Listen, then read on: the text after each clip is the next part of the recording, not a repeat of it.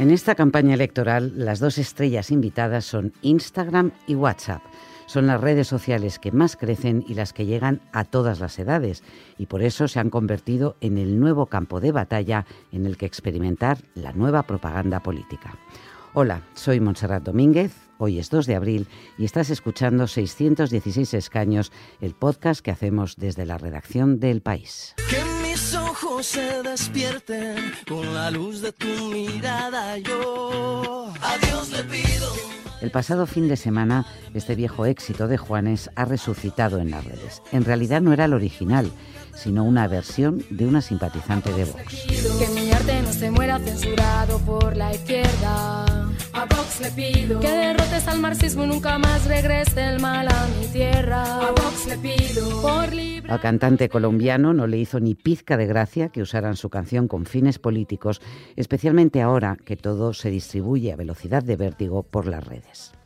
Hoy queremos plantearnos cómo están utilizando los políticos las redes de cara a las elecciones generales del 28 de abril.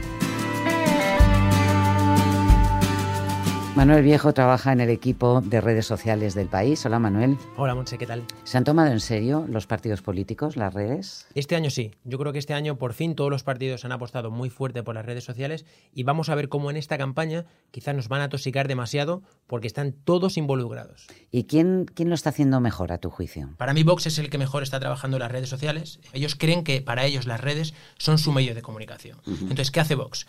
Vox ahora quiere fichar muchísimo los jóvenes, los nuevos votantes. Entonces, por ejemplo, ellos son los líderes en Instagram. Ah, porque los jóvenes están en Instagram. Ya no están tanto en Facebook, ya no están en Twitter, sino fundamentalmente en Instagram. Sí, es la red que más crece ahora mismo en España. Y fundamentalmente son chavales de 16 a 30 años. En este caso ellos tienen 216.000 seguidores. Por detrás de Podemos, que tienen 100.000, Ciudadanos 72.000, el PP 56.000. Y aquí el PSOE sí que es verdad que está un poco flojo, porque quizá no tiene tanto engagement con los jóvenes que solo tiene 40.000. Y entonces, ¿qué es lo que hacen exactamente en Instagram? Recordemos que ellos pueden colgar ahí fotos, eh, vídeos y también pueden comunicarse directamente con sus seguidores, ¿no? Exacto, ellos tienen como tres canales, por así decirlo. Ellos tienen Vox Oficial, que son 216.000, y luego tienen uno dedicado a los jóvenes, que es Vox Jóvenes, y luego el de Cañas por España, que para mí es una obra maestra. Básicamente lo que hacen son pequeños actos con eh, periodistas de eh, partidos, o sea, de medios de la derecha, con líderes de de Vox, pero muy poco conocidos. Toda esta estrategia que ahora hemos conocido hace dos, años, hace dos semanas con el acto de, en Teatro Barceló, se ha ido haciendo sigilosamente durante dos años. Se lo han currado desde hace tiempo. Y luego además funcionan también como células, porque me imagino que cada persona en Instagram que no solamente rebote, reenvíe, comparte, crea sus propios círculos ¿no? de, adhesión. O sea, para que te hagas una idea de cómo funciona esto, es que en el acto del Teatro Barceló, el líder, Manuel Mariscal, el líder de las redes, eh, estaba, estábamos todos esperando a que saliese Abascal y de repente de, delante mío pasa un guardaespaldas gigante con el de redes sociales, lo pone en el mejor sitio y en ese momento en el que Abascal está a punto de empezar a hablar, se miran y entonces le da al play y ahí se emite en directo para todos sus seguidores en Instagram. Oye, Manuel, esto es interesantísimo. Ahí ya no esperan a, que las cámaras estén funcionando. Antes, hace años, las campañas, el líder hablaba cuando empezaba el telediario, ¿eh? a las nueve, para que entrara su mensaje electoral. Ahora ya les da igual, no quieren. De hecho, no era fácil para los periodistas entrar en ese acto, en, lo que fue la discoteca Pachá, ir al Teatro Barceló. No era fácil porque a los periodistas no, no, nos dejaban entrar. No, no, nos podíamos acreditar. ¿Tú te colaste? yo saqué dos entradas porque, eh, bueno, hice un report de Vox hace un mes o así y tuve que seguir todas las redes sociales de Vox. Y en un canal de, redes dijeron, oye, si queréis asistir, descargaros aquí las entradas. Yo las descargué y aquí en el periódico eh, quisieron hacer eso y no tenían cómo acreditarse, yo dije que tenía dos entradas. Ajá, muy bien. Oye, ¿cómo era el ambiente? Eh, pues eh, dos horas antes empezaron, eh, regalaban 200 entradas. Entonces nosotros fuimos una hora y media para ver cómo estaba el ambiente. Había una cola espectacular.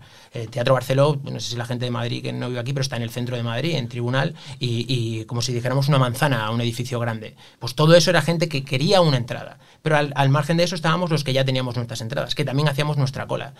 Pues evidentemente el público era muy joven, de 18 a 20 años, y y eh, pues iban, eh, podemos decir que un poco el estilo conservador de hijos conservadores que van con pantalones de chinos, con polos, o sea, eh, mucha banderita de España.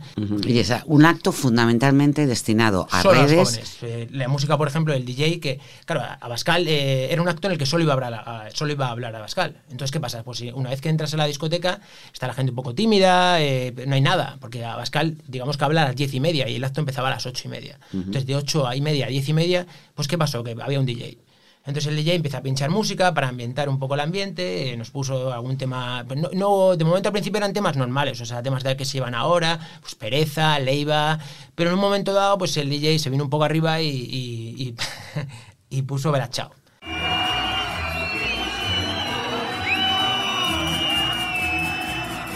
Entonces en ese. Bella Ciao. Entonces en ese momento yo miré un poco, a mí lo así como... El himno de los partisanos. el himno de los partisanos, sí. Pero fíjate que te digo que pese a ser el himno de los partisanos, o sea, ellos estuvieron muy ágiles porque lo detectaron rápido. Este, esta canción se puso de moda gracias a la serie La Casa de Papel, que, de Netflix. Entonces, que es el himno de la serie, por así decirlo. Entonces, Sí. muchas veces lo ponen en las discotecas, como antiguamente, hace tres años se ponía el himno del Sevilla, que Ajá. se ponía también, aunque nadie fuera del Sevilla, como que se pone de moda y te lo ponen. En este caso era el himno de Bella Ciao. ¿Qué pasa? Que a los cinco segundos empieza a pitar la gente. Pero a pitar, de- pero exagerado. ¡Fuera! Todo el mundo gritando, ¡fuera!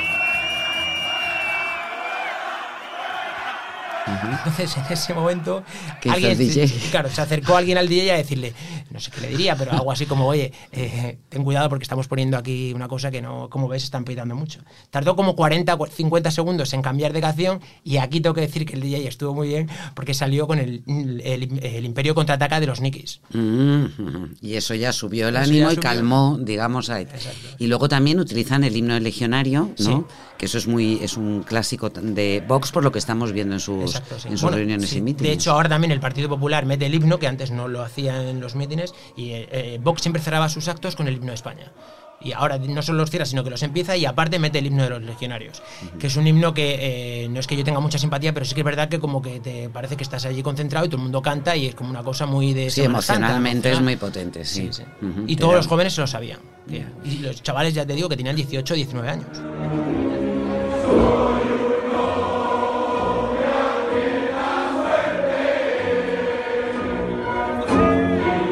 Pero era un acto para adultos. es- es- No, solo jóvenes. Solo jóvenes. Sí, no no, me refiero, ¿podías ir a la discoteca y pedirte una No. copa o no? Sí, podías beber Podías cerveza, tomarte una sí, cerveza, pero no vale. podían entrar mayores de 30 años. O sea, el límite que ellos tenían fijado solo son 30 años. Ajá. Y eso lo van repitiendo por otras ciudades Sí, eso lo repite- españolas Exacto. también. Sí, eh, por ejemplo, en Sevilla eh, estuvo eh, José Manuel Soto. Acudió a un acto de caña por España. Pues si llegase por edad tampoco le dejan entrar, ¿no? Pero Él era el ponente. Oye, ¿y esta estrategia solo la hace Vox?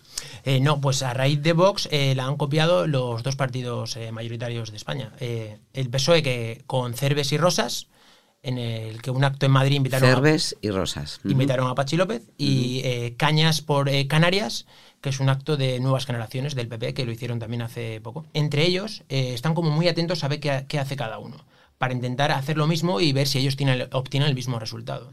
Por ejemplo, eh, vamos a hablar ahora de, si quieres, de las redes de los propios candidatos. En el caso de Casado es muy interesante porque desde, hace, desde el 1 de marzo él contesta ahora todos los mensajes por Instagram. Eso antes no ocurría. Entonces ellos, de cara a las elecciones, quieren ver que es un candidato muy cercano. Eso antes no pasaba. Pablo Casado subía sus fotos y ya está, como la podemos subir tú o yo y no pasa nada. Ahora él qué hace? Él tiene un equipo detrás y ellos quieren contestar cualquier pregunta. Entonces es verdad que son preguntas como muy intencionadas. No sabemos si son bots o son... O sea, no le van a decir, Pablo Casado, ¿qué opina usted de, de lo que ocurrió ayer en no sé dónde? No, no, es, eh, enhorabuena, presidente. Y él contesta, muchas gracias, eh, mi querida Mariluz, eh, contamos contigo para la campaña. Eso antes no se hacía. Y a, a Mariluz le da la sensación de que efectivamente tiene una Es un candidato interrelación. cercano, exacto. Eso es lo que hacen los líderes, los, los cantantes, las estrellas del pop y tal, con sus seguidores en Instagram. Exacto. Es una estrategia, la tienen muy bien definida, que es con- parecer que les contestan de manera personal, lo cual crea un vínculo ¿no? entre ellos. Y por ejemplo, con el caso de. Esto fue muy bueno. Eh, Abascal, eh, no sé si te acuerdas que fue a la Plaza de Toros de Valencia y se hizo una foto con Morante y después salió en volandas como si fuese un torero que había triunfado por la Puerta Grande. Y un chico grabó eh, cuando salió Abascal y es verdad que iba como una marabunta de gente y todo el mundo gritaba: ¡Presidente! ¡Presidente!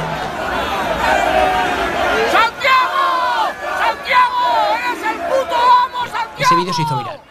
A Vox le interesa mucho esto, entonces lo difundió por sus canales para que todo el mundo se diese cuenta de que Abascal era un, líder que salía de Valencia. Esto fue pues hace poco, pero a los pocos días fue Pablo Casado a Valencia.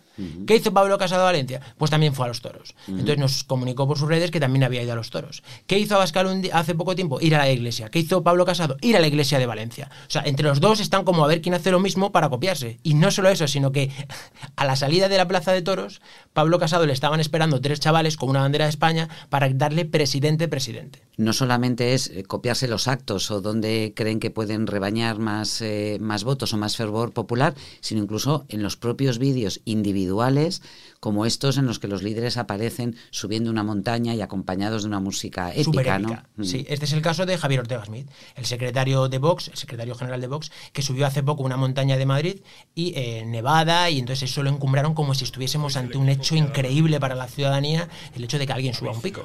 E-, ellos le metieron una música... Él es ex militar. Él es ex militar y le pusieron una, una música tipo Gladiator como si estuviéramos ante un emperador. difícil, pero los españoles nunca nos hemos rendido ante la dificultad. Pues a los pocos días, ¿quién subió también un pico? Teodoro García Gea, el secretario general del PP, en su Instagram. Con una estética muy parecida también, ¿no? Similar, sí, sí. Que nos estaba contando que íbamos a subir, que era muy costoso ganar, pero que ellos lo iban a lograr, como, como se logra subir un pico. Para llegar a la cima no hay atajos. No puede haber improvisación ni soluciones fáciles. Oye, ¿qué ha pasado con Podemos? Porque Podemos e Izquierda Unida protagonizaron la primera revolución de la, de la propaganda y de la comunicación política en las redes hace, bueno, en 2015 claramente. Eso fue una bomba porque era un lenguaje fresco, era nuevo y tal. Han perdido eh, no lo han perdido, pero siguen siendo los líderes. Ellos, por ejemplo, en la plataforma eh, que más influye quizá en la red que es Facebook, ellos tienen un millón de seguidores. Están muy por encima del resto. Pero es verdad que da la sensación de que se han quedado un poco estancados, pero porque ya no lo vemos como algo novedoso. Ahora, como todos los ojos están puestos en Vox, nos parece que es muy novedoso lo que hacen. Yo la diferencia principal que veo es que en Podemos hay un equipo, hay un equipo detrás, son 12 personas los que están trabajando día a día en, redes sociales, y ellos forman vídeos, pero son vídeos que como si los hiciese una productora. O sea, son vídeos muy bien elaborados. Eh, por ejemplo, cuando hacen una campaña dedicada a, los jóvenes de 30 años que están fuera de España y quieren votar, pues viajan a Londres, nos enseñan a Pedro que está trabajando de camarero, eh, nos dicen cuánta gente hay, con muchos datos. O sea, una cosa muy elaborada. O sea, se han profesionalizado. Se han profesionalizado, sí. ¿Qué hace Vox? Todo lo contrario. O sea, Vox lo que hace es como si lo hiciésemos tú y yo. O sea, yo subo una foto y pongo, no me preocupo ni de la tipografía, ni de la, ni, de poner, o sea, cualquier chorrada. ¿Qué más da? O sea, es el impacto, eh, que parezca casi espontáneo, ¿no? Y eso, eso que se olvide rápido, que este año yo creo que donde va a estar la campaña es en WhatsApp. ¿Por qué? Porque todos los partidos están invirtiendo muchísimo dinero en intentar captar seguidores. Todos quieren que yo me suscriba a su canal de WhatsApp porque la importancia ahora no es como antes eh, estar en Facebook que puedo conectarme una vez al día, pero es que en WhatsApp estamos todos, todo el día. Entonces ellos lo que quieren es colar un mensaje en el grupo de WhatsApp de mi familia, de, tu, de los hijos del cole, de los padres. Es decir, meter un mensaje ahí y que luego pase lo que pase. Con eso lo que hago a veces es abrir más círculos. Empiezo en un círculo con un seguidor, ese seguidor se lo pasa a su madre, su madre se lo pasa a las amigas del trabajo y, sin hacer nada, ningún esfuerzo, ya estoy en 20 grupos. Muy bien, Manuel, pues nada, suerte con la campaña. Bueno, seguimos. Gracias. A ti. Ese io muoio da partigiano. Oh bella ciao, bella ciao, bella ciao, ciao, ciao. E se io muoio da partigiano, tu mi devi seppellire. ¿Cuál es el misterio de Bella Chao? Bueno, sobre ello escribió Diego Manrique, crítico musical del país. ¿Qué tal, Diego? Muy bien y muy contento de recordar esa canción. Bienvenido a este podcast. Oye, cuéntame, ¿por qué es misteriosa Bella Chao? Porque no sabemos bien cuál es su origen, ¿no? Exactamente, durante un tiempo se pensó que era una canción que se cantaba en los arrozales, que los cantaban las, las mujeres, pero en realidad seguramente es una canción de mm, origen judío del este de Europa, eh, que eh, los partisanos eh, de, de, la Segunda Guerra Mundial en el norte de Italia, pues la hicieron suya. O sea que podría ser una canción folclórica que luego los que luchaban contra el fascismo en, en Italia la recuperaron. Sí, en, muchos casos ocurre eso. En una, circunstancia histórica, eh, pues eh, cualquier canción de la cual se tiene un recuerdo pues a veces tenue, pues eh, sirve como eh, vehículo de unas de unas emociones y en este caso mm, era emocionante porque representaba además el el principio moral de, de aquellos italianos que se rebelaban contra la eh, contra la invasión de su país y, más directamente contra el fascismo de, de Mussolini y en ese sentido ha, ha corrido como canción de rebelión en cualquier circunstancia y en diferentes latitudes. a, a Salvini se le han cantado en alguna ocasión, ¿no? Cuando trataba de hacer campaña. en una parece ser que hay un hay un vídeo en YouTube que, que está están en, un autobús que se desplaza hacia un avión y coincidió allí con unos eh, sindicalistas que empezaron a cantárselo y él intentó responder con una canción eh, fascista de la época de de Mussolini, pero le taparon las voces de los sindicalistas. El tema se ha convertido, o bueno, ahora tiene una popularidad eh, casi universal después del éxito de La Casa de Papel, pero ¿hay alguna otra versión que a ti te guste especialmente? Sí, sí. Eh, em, de las últimas versiones yo tengo debilidad por una hecha por Tom Waits con el guitarrista Mark Ribot y que mm, tiene eh, una melancolía muy muy profunda, es decir, como todas las canciones puede servir para una afirmación colectiva o para una mm, eh, confesión o para una uh, revelación de, sentimientos muy profundos.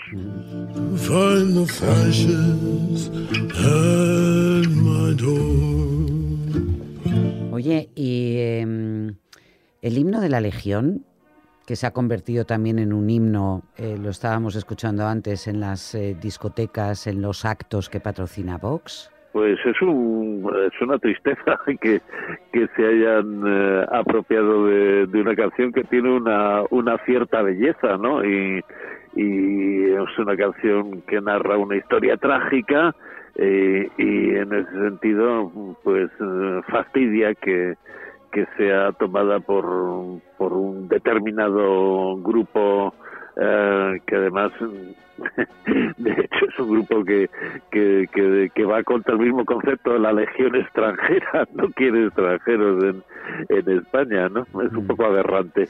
De todas maneras, tú me hablabas antes de una versión especialmente dulce, ¿no? Del himno de la legión. Sí, es una idea maravillosa que tuvo Javier Álvarez y, y que la cantó pues muy quedo, muy muy íntimo. Pelea más fiera, defendiendo su bandera, el legionario avanzó. Y en cualquier caso lo que hizo fue despojarla, ¿no? Del tono del tono de marcha militar. Sí, sí, e, es una canción difícil porque una vez que le quitas eso, los los metales, el coro y tal, pues eh, es una canción frágil, ¿no? Pero bueno, es la especialidad de, de, Javier Álvarez y en ese sentido yo creo que es una pequeña genialidad y además que no, no fue entendida, le, le criticaron mucho. Lo que es curioso es que he averiguado que la canción eh, El novio de la muerte empezó como un cuplé que interpretaba Lola Montes. Fue luego donde se le fue, se le fue moldeando para que tomara ese, esa, esa marcha militar, ¿no? Pero era diferente.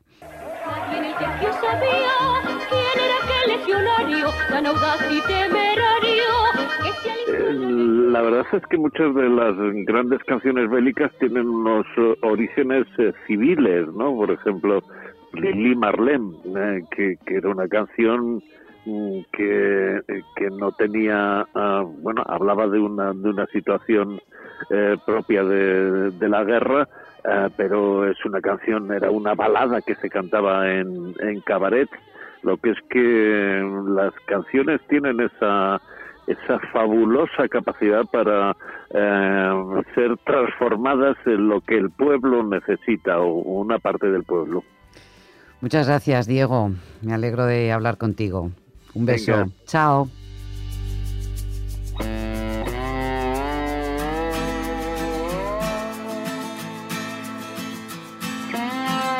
Vamos con la respuesta al acertijo que os planteábamos en el episodio anterior. ¿Cuál es el parlamentario que sale más barato en votos? Es decir, al que elige un menor número de votantes. Bueno, en Twitter, Pablo Matilla Yáñez nos dice que el diputado elegido con menos votos fue Javier Antón del PSOE con 12.762 votos por la circunscripción de Soria. Entiendo que la pasada legislatura. Pero eso mejor se lo pregunto a quien ha elaborado el acertijo, que es a Bernardo Marín. Hola, Bernardo. Hola, Monse. ¿Ha acertado Pablo no? Pues eh, habría acertado si hubiéramos preguntado quién era el diputado elegido con menos votos, pero preguntamos por el parlamentario. Entonces hay que recordar que además del Congreso tenemos una Cámara que es el Senado, que es una Cámara de representación territorial, y por lo tanto están representados los territorios y no hay una proporcionalidad tan grande entre eh, la población de los lugares y, el número de escaños. En este caso hay un senador, el senador por el hierro, que ha sido mm. elegido en un censo de 8.900 personas y solamente con 2.100 votos. Es Pablo Rodríguez Cejas de Coalición Canaria, Asociación Herreña Independiente. Hay que decir que en el Hierro, en alguna otra ocasión, han sido elegidos eh, senadores hasta con 1.000 votos. Hasta con 1.000 votos, suficiente. Y para que nos hagamos una idea, ser senador por Madrid, ¿cuántos votos te cuesta? Pues ha habido senadores que se han quedado fuera, o sea, candidatos que se han quedado al Senado que se han quedado fuera con más de 1.200.000 votos en algunas elecciones. O sea, que con 1.000, 2.000, la diferencia con 1.200.000. Bueno, ¿qué acertijo nos propones para hoy? Eh, como sabéis, en el, eh, en el Congreso de los Diputados, ahora sí vamos a hablar del Congreso, hay siete grupos parlamentarios. El Grupo Popular, el Grupo Socialista, el Grupo de Unidos Podemos, que ahora se va a llamar Unidas Podemos, Ciudadanos, Esquerra Republicana, el Grupo Vasco y el Grupo Mixto. Entonces, el enigma de hoy es, ¿cuál creéis que es el grupo que tiene una mayor media de edad y cuál es el que pensáis que es más joven de estos grupos? Intuyo, Bernardo, que la pregunta tiene algo de trampa, que no es tan obvia como parece, ¿no? Yo no me fiaría de la intuición, creo que la respuesta no es tan obvia. Gracias.